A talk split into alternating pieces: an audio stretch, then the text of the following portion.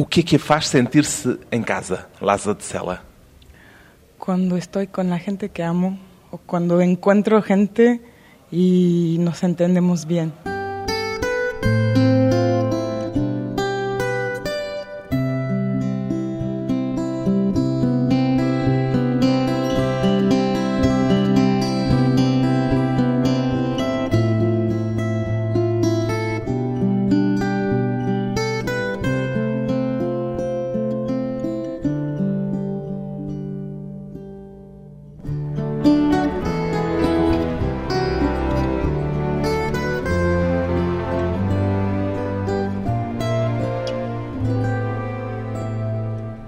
Lassa de Sela, 32 anos, cantora.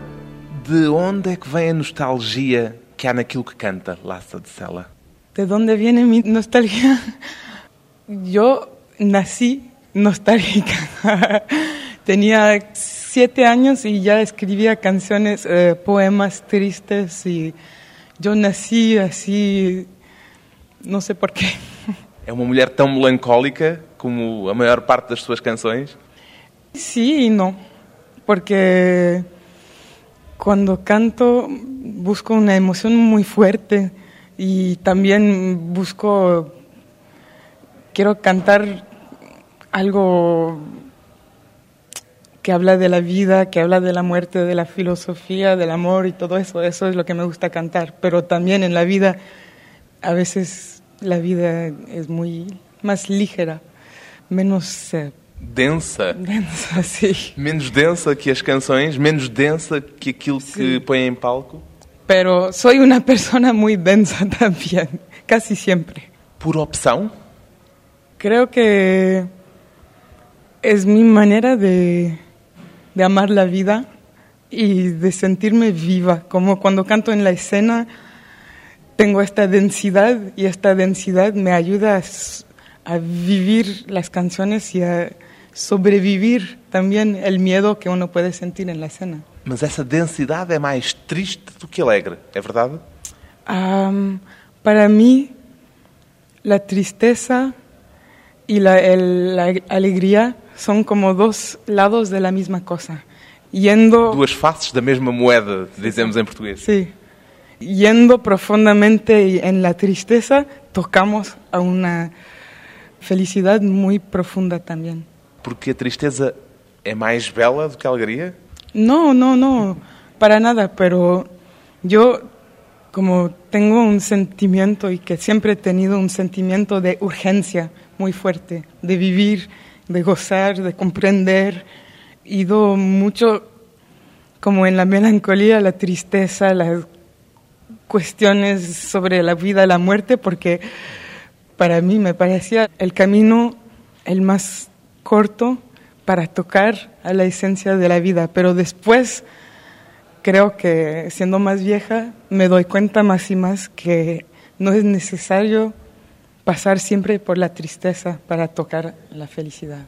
Como é que aprendeu isso? Como é que descobriu que já não é necessário ir à tristeza para chegar à felicidade? Creo que me di cuenta que la vida es muy dura para todo el mundo y que es muy fácil estar deprimida y estar triste. Es más difícil la felicidad y también me di cuenta de que no es menos profunda. Eso es algo un poco de la juventud, pensar que la tristeza es más profunda que la felicidad y después nos podemos dar cuenta de que n- no es verdad. Mas as suas canções continuam tão nostálgicas e tão tristes no segundo disco como no primeiro. Sí. Cuando terminé el primer disco, me decía, el segundo disco va a ser mucho más, mucho más ligero, mucho Pues más... no feliz". fue. Y no, no, pues no, porque la vida me, me hizo pasar por muchas cosas difíciles y yo tenía que pasar por esto para salir del otro lado y... Pero también tengo que decir que para mí la música triste no me da tristeza. Al contrario, cuando escucho la música triste me siento feliz. Cuando escucho Amalia, cuando escucho Billie Holiday o lo que sea música triste, esta nostalgia, esta melancolía me acerca a la belleza de la vida. ¿no? O que é que procura numa canção? Para mí una canción es como algo que tiene su propia vida. Es como un, un equilibrio muy frágil entre dar a luz y al mismo tiempo dejar la canción salir y la canción sabe lo que ella quiere y yo tengo que ayudarla a salir y una buena canción es una canción que me sorprende a mí y yo sé que podré cantarla 200, 300, 500 veces y que nunca me voy a cansar de cantar esta canción porque tiene una vida independiente de mí. Continua a ter a mesma emoção depois de cantar 200, 300, Não. 500 vezes cada uma das suas No- canções? No la misma emoción. Una buena canción cambia y se adapta cada vez que la canto es diferente y la, la siento de una manera diferente y la vivo de una manera diferente. Y esta es una buena canción que se transforma cada vez que la canto. Já se cansou de alguma das canções que estão no seu disco? No, no. São todas boas. Si siento que una canción no funciona, que no es, tiene esta fuerza, la, ¿cómo se dice? La aborto. Mas cansou-se do seu primeiro disco. Não se cansou de nenhuma das canções, mas Sim. cansou-se do primeiro disco e desapareceu de cena durante cinco ou seis anos. Sim. Porquê? Porque cuando hice ese primer disco tenía 24 años y comenzamos las giras y todo eso. Yo tenía que... Assustou-se. Sí, pues Com quê? es muy difícil y de- después ahora miro mucho los otros artistas, los otros cantantes para ver cómo ellos viven esto, ser cantante, porque es muy difícil ser cantante y siempre estar confronta- confrontada por mí misma y siempre entenderme, siempre hablar, siempre estar adelante y todo eso es muy difícil, hay que amarse mucho. Y yo en este momento me faltaba esta fuerza y me dio miedo, tenía que alejarme de la música para aprender un poco quién soy y volver a la, la música comprendiendo que siempre voy a tener miedo, pero que no quiere decir que no es mi camino, que no es esto lo que debo hacer. Fugiu para o circo.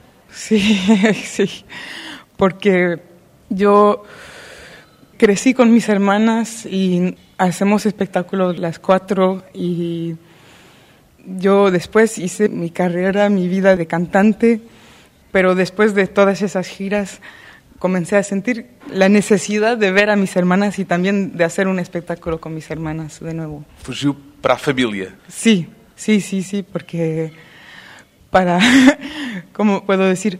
Para volver a sentirse humana. No hay nada mejor que la familia, porque la familia, cuando estamos con la familia, somos así, como todo el mundo. Como, Pequeninos. Sí, sí. Chamam-lhe nómada. Gosta de ser considerada nómada? Yo no, no sé qué quiere decir exactamente. A condição de nómada? Sí, pues sí. Havia alguém que anda. Sí, sí, sí, sé que quiere sí, sé que quiere decir eso, pero al mismo tiempo yo no sé, vivo mi vida solamente, no que no sé. Não tem uma terra, não tem um lugar seu. Pues sí, tengo muchos lugares, muchos lugares. Soy como una abeja.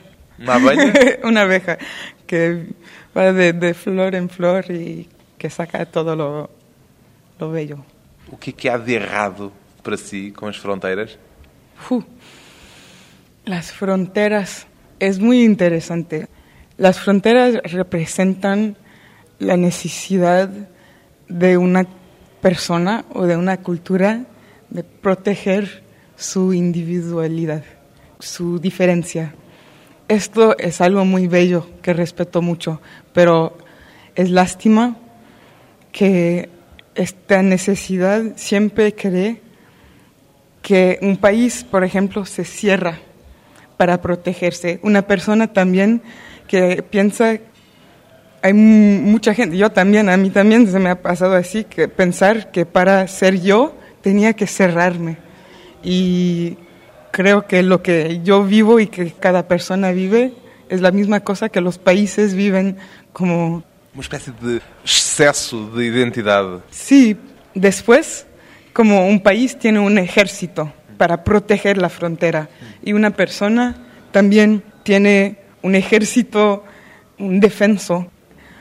Creo que lo ideal sería si sabíamos guardar nuestra individualidad sin ejército.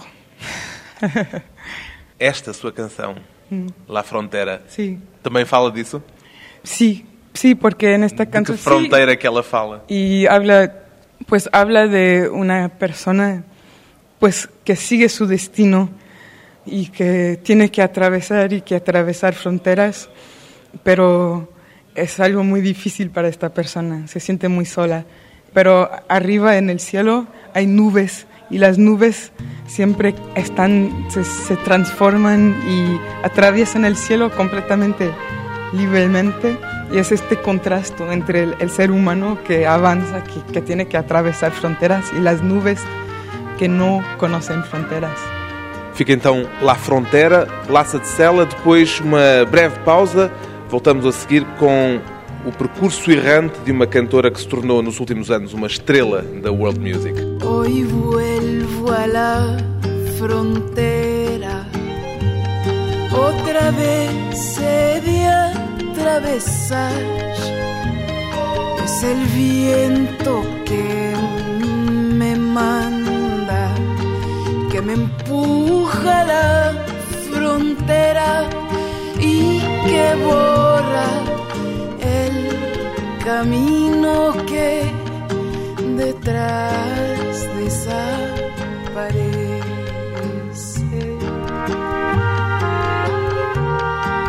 Que detrás desaparece.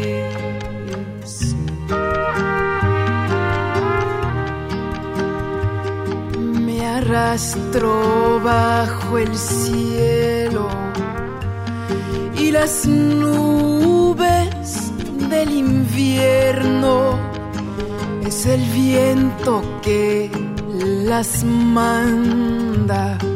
Y no hay nadie que las pare a veces combate despiadado a veces baile a veces nada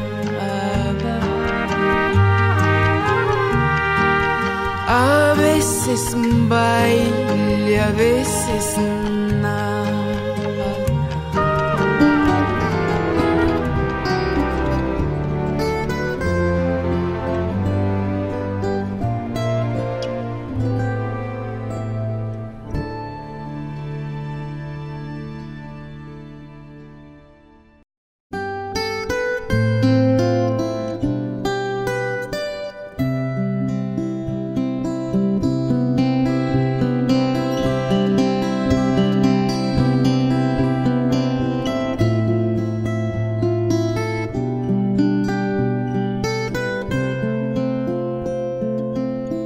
De regresso à conversa com a cantora nómada Lhasa de Sela. Lhasa como a capital do Tibete, que história é que há por detrás do seu nome, Lhasa de Sela? Cuando nací, mis padres no sabían qué nombre darme y esperaron cinco meses. Viveu cinco meses sem nome. nombre, sin nombre. Y después de cinco meses mi mamá estaba leyendo el libro tibetano de la muerte y vio este nombre Lhasa, que es la capital del Tíbet, y me... Ella había tomado el tiempo para conocerme un poco y Achou que fazia sentido. Sí, sí. Pues eh, ella pensaba que yo tenía algo de Tibet, porque había visto como las caras de los tibetanos y eh, pensaba que yo parecía un poco a los tibetanos. E 32 anos depois, Sim. a Lhasa sente que tem facto alguma coisa a ver com esse nome que sua mãe lhe deu por essa razão. Sí, sí, y he pensado mucho en esto. Y, y también el Tíbet es un lugar sagrado que fue pues colonizado y los tibetanos, la, la filosofía y la religión budista tibetana ha salido de- del Tíbet. eh, eh, um, E já não tem fronteiras também. Sí, y para mí es, me inspira esta historia también, y sí. Já foi a Lhasa? No, no, pero quiero ir. Quiero ir y al mismo tiempo tengo miedo de ir porque sé que va a ser difícil ver lo que pasó allá, pero quiero ir también. Os seus pais eram hippies. Sí. Hippies radicais, já disse uma vez. Radicais de que forma? Pues en los años 60, 70 había hippies que solamente estaban siguiendo la moda y había otros hippies que pensaban de verdad hacer una revolución y cambiar el mundo. Y no solamente cambiar el mundo, pero vivir de una manera muy diferente. Y mis papás eran así, tenían una filosofía, una fe en la vida y querían vivir según esta fe que la vida siempre nos va a mostrar el camino y todo eso, no pensar solamente en la seguridad, el trabajo, lo que tenemos que hacer, pero creer en la vida y vivir así, diferentemente. A ideia de senso comum que há dos hippies tem um- uma espécie de máxima: sexo, drogas e rock and roll. Tinha alguma coisa a ver com isso também? Pues las drogas sí. pero. um, pero también. Mesmo já depois de a Lhasa e as suas irmãs andarem de um lado para o outro com os seus pais? Sí, pero. Cresceu com drogas à volta? Pues um, a veces, no mucho, pero a veces, porque para ellos era una manera de, de tocar algo, de vivir algo fuerte y yo no, no, me, no me traumatizó esto porque mis padres eran muy, muy eh, honestos, muy, no tenían ninguna hipocresía y lo que vivimos creo que nos dieron una fe, una fe en la magia de la vida, que también ellos lo sacaron de lo que vivieron con la droga alucinógena, no sé cómo se dice, pero LSD. sí, y, y pues sé que mucha gente vivió cosas muy fuertes con esta droga y para mí es algo demasiado violento, para mí, pero sé también que mucha gente que no tenía acceso a la espiritualidad abrieron esta puerta y tocaron a algo muy fuerte con la droga. Como nosotros no tenemos una cultura que nos ayuda a ir a tocar estas cosas, creo que mucha gente utiliza la droga porque no tenemos otros rituales, no tenemos nada. Y la religión, hay música ahora también, pero O seu convívio com as drogas desde cedo, acha que a defendeu do efeito pernicioso das drogas? Yo creo que no he probado mucho, porque también, como mis padres lo hicieron mucho, no tenía esta, mm, ¿cómo se dice? Necessidade, Pero, urgência. ¿cómo se dice también? Como cuando la gente, sus padres dicen, no, las drogas no, ellos tienen la curiosidad de ir, es como algo, este... Fruto prohibido. es eso. Pero como yo no tenía esta prohibición, no tenía tampoco la curiosidad, pero al mismo tiempo creo que las drogas son, hay una violencia, hay que tener mucho cuidado, pero al mismo tiempo creo que puede ayudar a la gente a vivir cosas muy fuertes, muy interesantes, pero siempre hay ese peligro y los artistas en general lo saben, hay siempre la tentación, pero no solamente con las drogas, con muchas cosas de la vida, con el amor también. El amor también es peligroso y el amor también nos abre esta misma puerta y todo el mundo sabe, todos los adultos que, han vivido eso saben cuánto es peligroso también el amor. Hay muchos peligros en la vida y tener un equilibrio con estas cosas, poder tocar, probar sin caerse. Es una de las cosas las más difíciles, ¿no? Descobriu o equilíbrio observando os excessos dos seus pais, é isso? Em, y también en mi vida también También los no seus solamente excesos. y el disco las canciones hablan de eso también Até aos 13 anos nunca foi à escola. Hoje agradece isso aos seus pais? Ou lamenta e Não, tem não. pena de não ter ido? les agradezco mucho porque lo que hacía hicimos la escuela en la casa mi mamá nos enseñaba lo que hicimos es que leíamos todo el día Não havia televisão? no no no no teníamos la televisión leíamos todos los días todo el día y Não yo- haver televisão foi bom? Sí, sí, porque el- la imaginación se desarrolla y comenzamos también a escribir, a imaginar, a hacer espectáculos, a cantar, porque también la televisión toma todo el lugar mucho tiempo, como en la no- las noches la gente mira la televisión, pero antes la gente tocaba música, la gente hablaba, Mas andavam sempre de um lado para o outro. Andavam sempre em viagem. Durante sete anos andou a percorrer os Estados Unidos, o México. Também não tinha amigos. Sí, sí, teníamos amigos, pero así durante un mes, dos meses y después nos íbamos. Y, pero éramos cuatro, Eram quatro irmãs. sí, As suas amigas eram as suas irmãs. sí, sí, sí.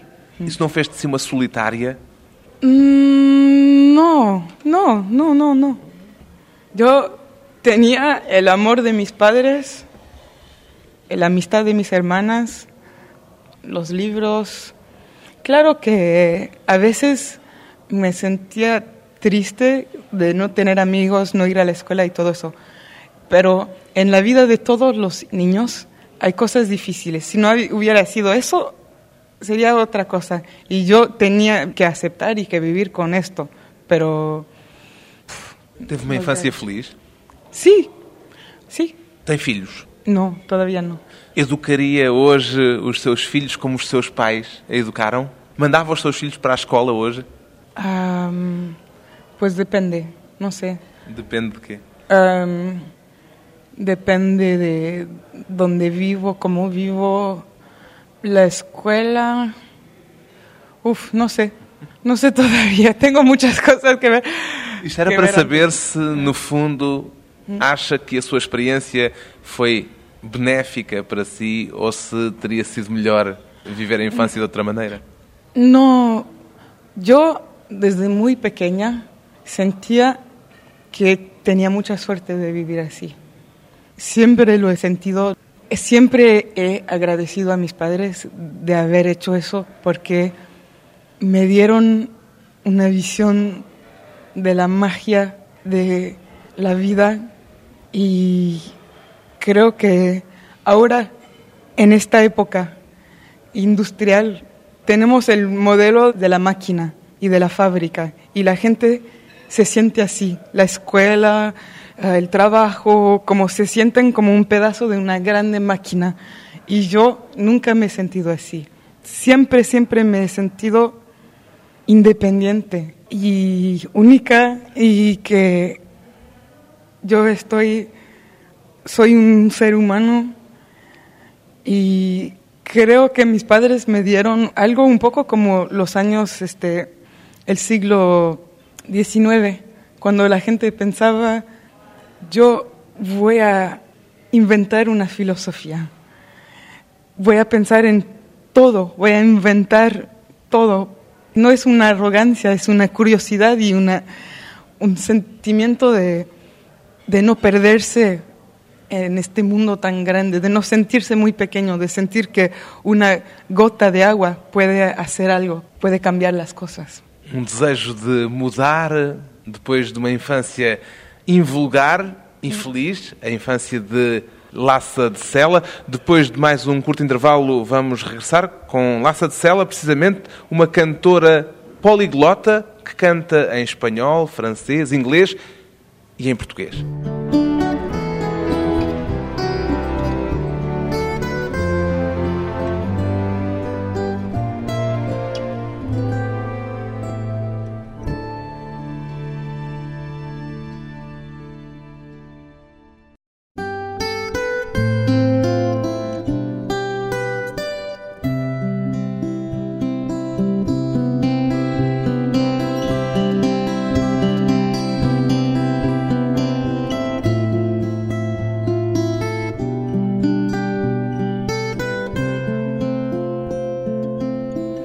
Convidada hoje para a conversa pessoal e transmissível a cantora de bilhete de identidade canadiano, filha de pai mexicano e mãe norte-americana, Lassa de Sela. Em quantas línguas diferentes canta Lassa de Sela?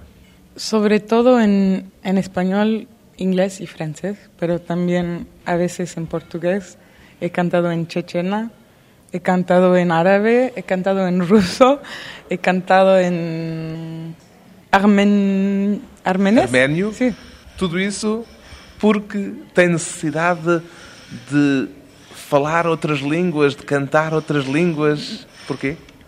Los idiomas son como instrumentos increíbles. Cada idioma tiene una filosofía, tiene una historia, dos mil, tres mil, cuatro mil años y que tiene eh, tanto sentido cada palabra.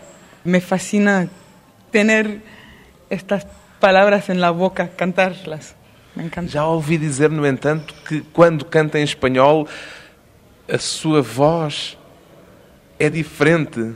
Porquê?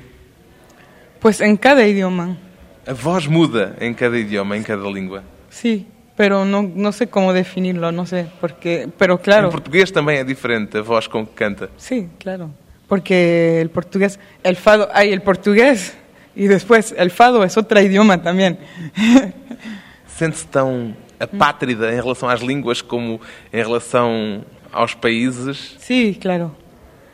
Trato siempre de, de hablar un poco el idioma de cada país donde canto porque, pues, porque me encantan y también porque Para comunicar mais, para comunicar, para...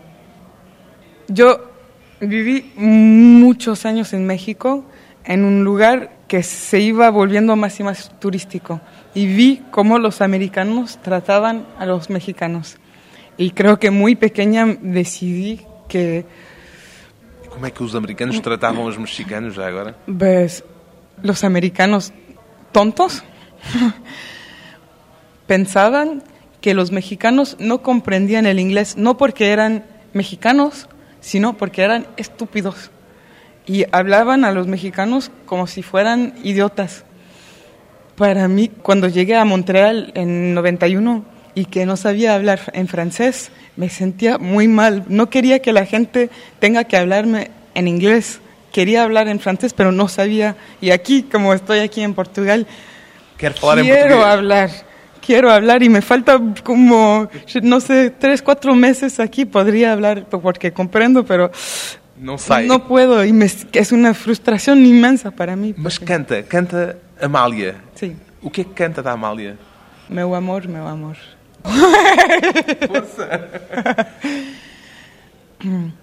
meu amor, meu amor, meu corpo em movimento, minha voz à procura do seu próprio lamento meu limão de amargura, meu punhal a crescer, nós esperamos o vento, o tempo, não sabemos morrer.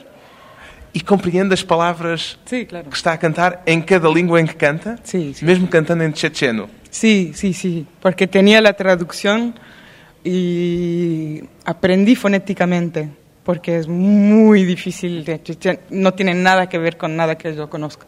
Pero tenía la traducción y sabía exactamente lo que estaba diciendo. Em checheno cantou para crianças de 10 anos, traumatizadas pela guerra. Am, yo encontré un grupo de bailarines, niños bailarines chechenos, y aprendí esta canción para cantarla a ellos. Y después me encantaba cantar esta canción y también quería cantar esta canción porque Uma canção alegre ou triste?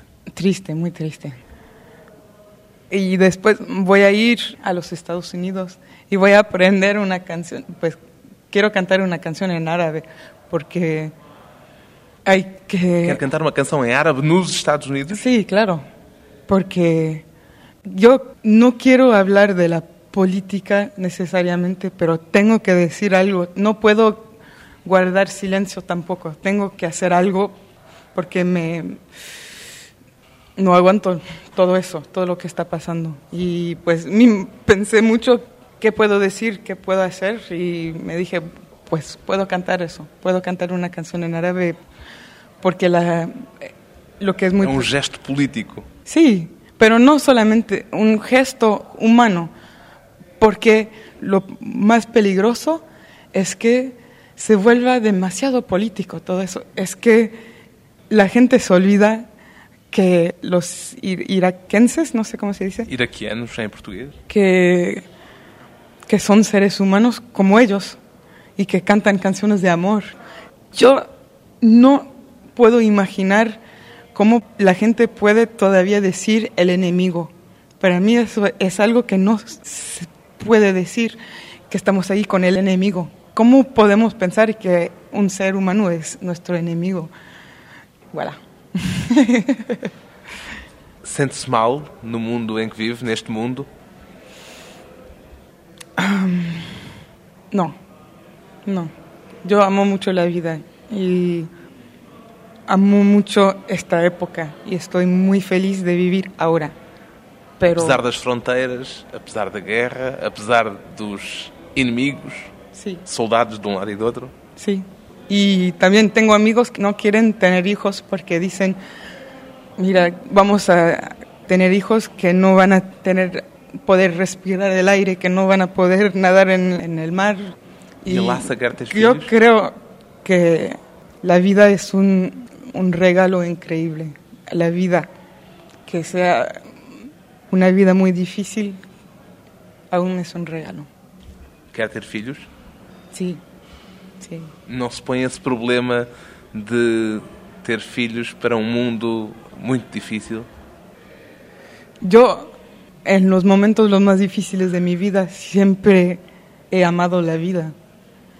Quiero vivir y quiero, pues, la vida siempre ha sido difícil. Ahora sí también, y tengo mucho miedo de todo lo que está pasando, pero al mismo tiempo estoy tan feliz de estar aquí. Mas soon the space will be too small. Sí. Qualquer dia não há lugar para tanta gente. Fala disso numa canção. Am, esta canción para mí es como una canción que tiene muchísima esperanza, pero sin, sin idealismo necesariamente. Es una canción que habla de la transformación constante y que en cada muerte hay un nacimiento y que en cada nacimiento hay una muerte y que la rueda de la vida continúa y que nosotros nos estamos transformando constantemente y siempre hay una puerta que se abre, otra puerta más y otra puerta más. Nunca llegamos frente al muro. Soon the space will be too small. Lassa de Sela, uma voz da música do mundo. O que é que entende por world music, Lassa de Sela? World music, Faz sentido para si esta designação? para mí world music es útil decir world music como es útil decir jazz, decir rock, decir pop, pero no quiere decir absolutamente nada. Como jazz, dicen que Nora Jones es jazz, Miles Davis es jazz y No Aldi nada Meola es jazz. nada entre ellos. No, y en el rock también, eh, Rolling Stones, Metallica y no sé qué, pues es la misma cosa. Es una manera de hablar de la música. Tenemos que hablar de la música, tenemos que tener etiquetas. Es útil, pero no quiere decir nada. Lassa de Sela, uma voz da world music, ou só da música, uma voz sem fronteiras. Soon the space will be too small, and I'll go outside to the huge hillside where wild winds blow and the cold stars shine.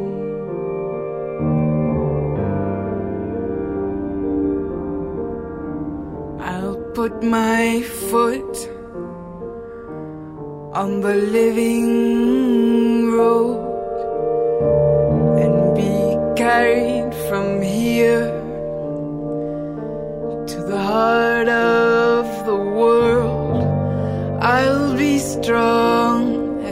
ship and wise as a whale. And I'll say the three words that will save us all.